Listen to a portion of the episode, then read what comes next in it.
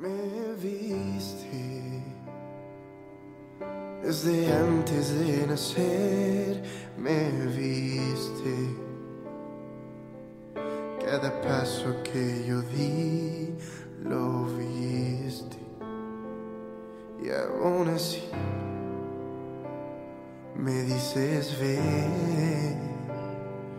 ¿quién soy yo? ¿Qué tal amigos? Sean bienvenidos una vez más a su podcast favorito, Camino a la Santidad. El día de hoy estaremos hablando acerca de San Anselmo de Canterbury. eh, y bueno, pues su fiesta se celebraba el día de ayer, 21 de abril. Y bueno, ¿quién fue San Anselmo de Canterbury? Él fue un gran predicador, reformador de la vida monástica y doctor de la iglesia. San Anselmo nació en una familia noble en este a costa del Pialmonte alrededor del año 1033. Se cuenta que de jovencito fue encomendado a un profesor muy riguroso, regañón y que constantemente humillaba al niño bueno, empezó a perder la alegría y a volverse alguien tímido y retraído. Entonces, bueno, pues los padres eh, benedictinos, eh, mm, por medio de su bondad y alegría, eh, lo transformaron en un estudiante alegre y entusiasta. Esto gracias a que sus padres, bueno, pues lo llevaron con los padres benedictinos para que estos le ayudaran a enseñarlo y, bueno, a enseñarlo a, a estudiar y a escribir. Más tarde, eh, Anselmo, bueno, pues recordaba que dentro de sus procesos espirituales, después de Dios y de su madre, le debía grandes eh, cosas a estos excelentes profesores en su niñez que fueron los padres benedictinos. Más adelante, a los 15 años, intentó ingresar a un monasterio, pero el abad, sabiendo que el papá de, San Anselmo, eh, de nombre Gandulfo, se oponía a que Anselmo entrara en todo el mundo de la religión, bueno, no quiso admitirlo. Y se cuenta que el papá lo animaba a ser un gran triunfador en la vida, digo, al ser de una familia noble, y constantemente lo llevaba a fiestas y a torneos. Pero eh, Anselmo, bueno, pues participaba ah, con mucho entusiasmo, pero después de cada fiesta sentía en su alma una gran tristeza y desilusión, hasta el punto que llegó a exclamar que el navío de su corazón perdía el timón en cada fiesta y se dejaba llevar por las olas de la perdición. Entonces, bueno, pues An- Anselmo se fue inclinando más a ganarse el cielo que a ganarse las glorias humanas. Él nunca olvidó eh, su vocación, pero pues algún tiempo descuidó un poco la práctica religiosa y vivió una vida mundana de la cual no dejó de repetirse hasta el último día de su vida. Eh, Anselmo dicen que nunca se entendió muy bien con su padre debido a que, bueno, pues el padre de Anselmo siempre lo quería llevar más por la vida de la sociedad, que, bueno, no tuvo ningún remedio que abandonar la casa paterna después de, la muerte de su madre, para de esta manera proseguir con sus estudios y más tarde, eh, atraído por la fama de un gran abad, Lanfranco, eh, ingresa a los 26 años en el monasterio de Bec, donde se convirtió en un discípulo de, de este gran abad, eh, Lanfranco. Eh, fue nombrado tiempo después este abad eh, en San, An- San Esteban y, y bueno, pues esto hizo que Anselmo pasara a ser el prior de, del este, convento del monasterio de Bec en el cual, este, como era bastante joven todavía para esta gran cargo, pues muchos de los monjes eh, empezaron a murmurar en contra de él y este dice que él se ganó la bondad de, de estos uh, monjes gracias a, a su propia generosidad, a su propia paciencia, a sus modales. Entonces, bueno, pues eh, los monjes de su orden empezaron a, quererlo un poco más. Eh, San Anselmo siempre fue un gran devoto de la Virgen María. Él decía que no existía una criatura tan sublime y tan perfecta como ella y que en la santidad solo la superaba Dios.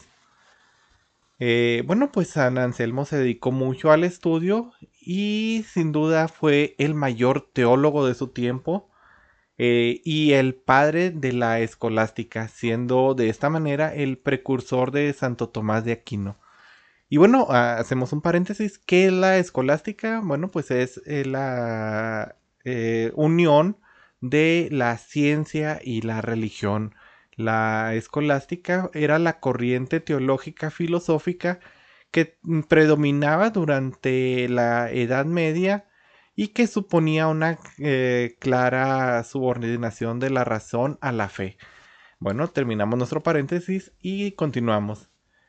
Eh, San Anselmo dicen que gracias a todos estos estudios que él tenía, eh, siempre permitía que Dios le orientara hacia esta verdad suprema. Y gracias a su inteligencia, gracias a su corazón, le pedía que el Señor le diera un corazón grande y que lo tocara con esta inteligencia. En sus palabras decía que era necesario el impregnar cada vez nuestra fe de una inteligencia a la espera de una visión beatífica. Y, bueno, este, siguiendo este pensamiento, logró escribir algunas de las obras más grandes de la teología y de la filosofía, como el modo de meditar sobre las razones de la fe y este, la fe que busca a la inteligencia eh, dentro de la contemplación de los atributos de Dios. Igualmente se cuenta que escribió algunos tratados sobre la verdad, la libertad, el origen del mal, y bueno, llegando a ser estos de los autores más leídos en la Iglesia Católica durante los siglos eh, que le siguieron. Eh, bueno, em, Anselmo siempre se distinguió por ser un hombre de singular encanto, de una simpatía y generosidad y sobre todo su sinceridad que le ganó el afecto de todas las clases y de todas las nacionalidades de gente que lo conocía. Sobre todo la caridad de este santo se extendía a los más humildes de sus fieles. Eh, sin embargo, después de 15 años de ser el prior de, su orden, fue elegido como abad, como abad en, en Beck después de la muerte de, de su gran maestro. Y bueno, pues esto lo obligaba a viajar con frecuencia a Inglaterra, donde se dio cuenta que algunas de las propiedades como abadías y demás, eh, bueno, pues estaban siendo ocupadas por el rey Guillermo el Rojo, quien las mantenía, sobre todo la sede de Canterbury, como una sede vacante para de esta manera cobrar las rentas del edificio y ganar dinero. Entonces San Anselmo le exhortó a que nombrara un arzobispo y que no estuviera lucrando de esta manera con la iglesia. Pero eh, el rey, eh, enojado, le dijo que le podía jurar que durante su vida no iba a haber ni un solo arzobispo en, en esa diócesis.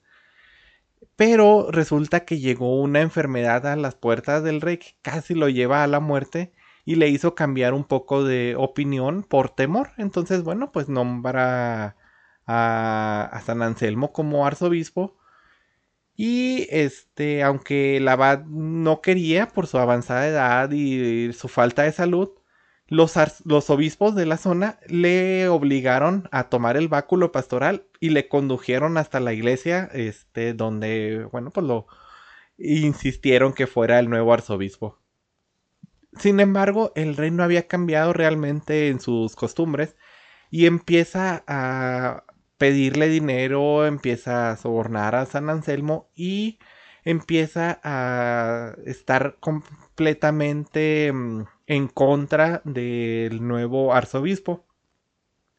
Esto fue a tal punto que el obispo San Anselmo, el arzobispo San Anselmo, eh, no tuvo otro pensamiento que el de pues dejar su sede y, ante la negación de los obispos, bueno, pues parte a Roma eh, para exponer esto directamente en la Santa Sede. El rey le prohibió dos veces que realizara esta, este viaje, pero en la tercera, pues le dijo que ya no había otra forma de, de evitarlo pero que si él salía de la ciudad le iba a confiscar todas sus rentas, no le iba a poder a, permitir volver a entrar a la ciudad y este pues lo iba a exiliar completamente. Sin embargo, San Anselmo parte en octubre a, visitar al Papa y cuando llega, este, pues el Papa le permite, le promete su protección y le escribe al rey exigiéndole que le restituya a San Anselmo todos sus derechos y, bueno, pues por motivos de salud no pudo regresar a, Inglaterra. Este, entonces estuvo un tiempo ahí en la campiña en Italia. Hasta casi casi la muerte de, de, este rey. Este, sin embargo, pues el rey seguía insistente en el que no le quería dejar entrar el paso tanto fue eh, esto un problema que se convocó este, a un concilio en el que el Papa, bueno, pues acusó al rey de simonía, de opresión a la iglesia y de persecución al obispo. Y bueno, pues solo conservó su corona por intercesión de San Anselmo, quien persuadió al Papa Urbano de que no, no más lo amenazara de excomunión. Después de su muerte, este, de Guillermo el Rojo, bueno, pues San Anselmo puede volver de este destierro, regresa a Inglaterra donde es recibido con gran alegría por el pueblo. en cuanto al sucesor del rey, Enrique I, él quiso imponer este por derecho de, de su reinado a nuevos obispos pero, este, bueno, pues Anselmo se negó a obedecer al rey, pues eh, no era competencia de él, sino era competencia del Papa el elegir a los nuevos obispos.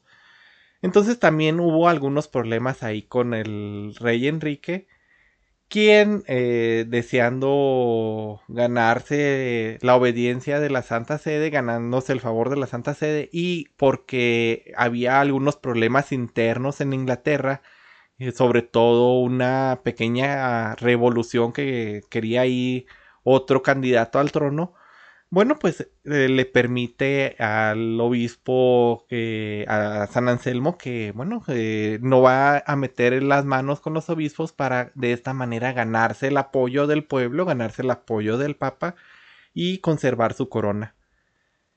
Sin embargo, cuando pasó esta mm, situación, eh, volvió otra vez a querer nombrar a nombrar obispos como él quisiera y este solo se retractó gracias a que el Papa lo amenazó de excomulgarlo. Eh, después de estos problemas, eh, bueno, pues el rey cede y bueno, pues viaja hasta Normandía, que era en un lugar donde temporalmente se encontraba eh, San Anselmo, ya anciano, este, por los mismos problemas, pues tuvo que huir también de Inglaterra a Normandía y bueno, pues ya viaja para pedirle perdón y para, bueno, pues aceptar que se había equivocado. Eh, ahí en Normandía, en el año 1108, la salud de San Anselmo ya era un poco precaria, ya era bastante anciano y estaba bastante debilitado. Tanto fue así que murió al año siguiente en 1109. Y bueno, pues entre los uh, monjes eh, que tanto quiso, los monjes de Canterbury, y se cuenta que sus últimas palabras antes de morir eh, fue que ahí donde están los verdaderos goces celestiales, ahí es donde se debe estar siempre nuestros deseos del corazón. Entonces, bueno, eh, el gran ejemplo que nos da con estas palabras es que siempre hay que mirar hacia el cielo, hacia arriba, siempre hay que tener pues nuestra conciencia aquí en la tierra de saber lo que estamos haciendo, pero siempre teniendo en mente que nuestra misión es llegar hasta ese premio celestial en donde están los verdaderos gozos y donde debe estar realmente nuestro corazón, no dejarnos llevar por las cosas del mundo como él pues no gozaba por las cosas del mundo a las que lo quería llevar su papá. Eh, bueno, San Anselmo fue declarado doctor de la iglesia en 1720, aunque en ese momento aún no había sido canonizado. Eh, durante mm, eh, todo su tiempo de vida, bueno, pues se dedicó a, a esta enseñanza de la escolástica y a darnos grandes tratados de teología que nos acercan un poco más al entendimiento de nuestro Señor, de Dios, y que bueno, pues nos ayudan en este camino de la santidad. Actualmente se cree que el cuerpo de este gran arzobispo descansa en la Catedral de Canterbury, allá en Inglaterra, en la capilla que lleva su nombre, que se encuentra al lado sudoeste eh, del altar mayor. Y bueno, pues esta fue, resumidas cuentas, la vida de este gran teólogo, de este gran doctor de la iglesia, que nos enseñó realmente cómo seguir este camino de la perfección que nos lleva hacia Dios. Eh, bueno, pues esto ha sido todo de mi parte. Este, pues solamente me quedo como una invitación de ustedes de seguir un poco el ejemplo de San Anselmo, que aunque estuvo dos veces en el exilio, dos veces en el destierro, aunque sufrió eh, ahí acusaciones en cuanto a las autoridades, él siempre siguió firme en su fe y eso es lo que debemos de hacer nosotros, siempre firmes, siempre con nuestro corazón en el cielo. Bueno hermanos, nos seguimos viendo. Gracias por seguir escuchándome. Yo rezo por ustedes, espero que ustedes lo hagan por mí y hasta luego. Que Dios me los bendiga tus manos serás mi instrumento, lo harás, lo.